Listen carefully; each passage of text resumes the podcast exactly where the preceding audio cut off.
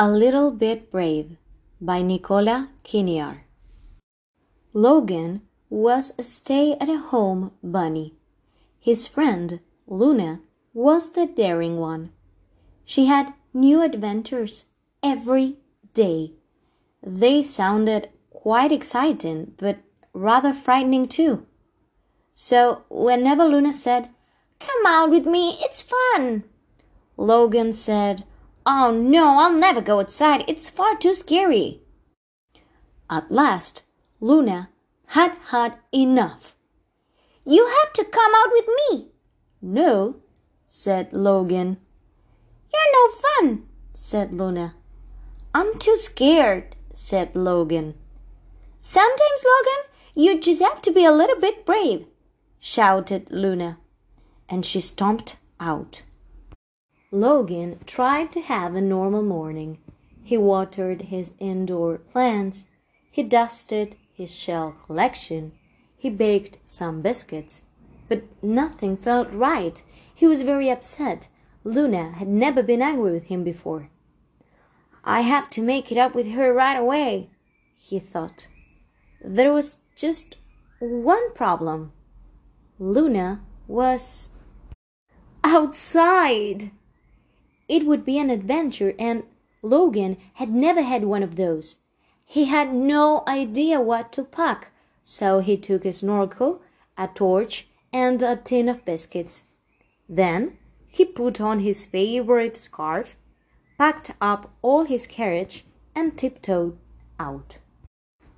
It was strange and noisy in the woods. There was flapping and scurrying, tweeting and rustling. I knew it would be scary, thought Logan. He took a deep breath and called, Luna! There was no reply, but lots of other animals scampered up. Luna, they said, she's the bravest bunny in the world. She dives into the river to collect shells, said another. She rides round the forest on my back, said a deer. She explores the deep dark caves and goes looking for bears, said a fox. That sounds so scary, said Logan. But if you do those things too, said a mouse, perhaps you'll find her. So that's exactly what Logan did. First, he dived into the river. Splash! Urgh, it was chilly. It was lucky he had packed his snorkel. There was a whole new world underwater. Logan saw fish and frogs and snails, but he didn't see Luna. Then he rode off with the deer. Whoosh! My, it was fast! It was lucky he had brought his scarf to help him hold on. There was a whole new world in the woods. He saw sparrows and squirrels and butterflies, but he didn't see Luna. Then he tiptoed into a cave. Ooh! It was lucky he had packed his torch. There was a whole new world in the dark. He saw bats and spiders and sleeping bears, but he didn't see Luna.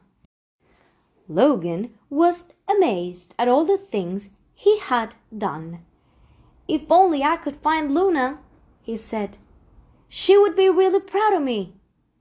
He was so chuffed, he decided to have a biscuit. But before he could open the tin, he heard a shout. Stay back, you wicked wolf! The voice sounded very familiar. In fact, it sounded just like Luna. Oh no, a huge hungry wolf was trying to eat her. Logan hid behind a tree. Suddenly he didn't feel brave at all. I want to go home, he whimpered. But he couldn't let Luna be eaten, so he picked up his biscuits, plucked up all his courage, and ran. No, he cried. Don't eat Luna. Eat my biscuits. The wolf was surprised.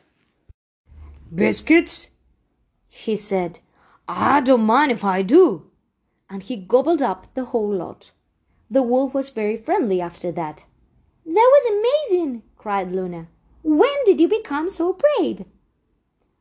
I think it started this morning, said Logan, when I was baking biscuits. Luna laughed. Shall we go home and bake some more? I would like that, said Logan, but first, we need another adventure.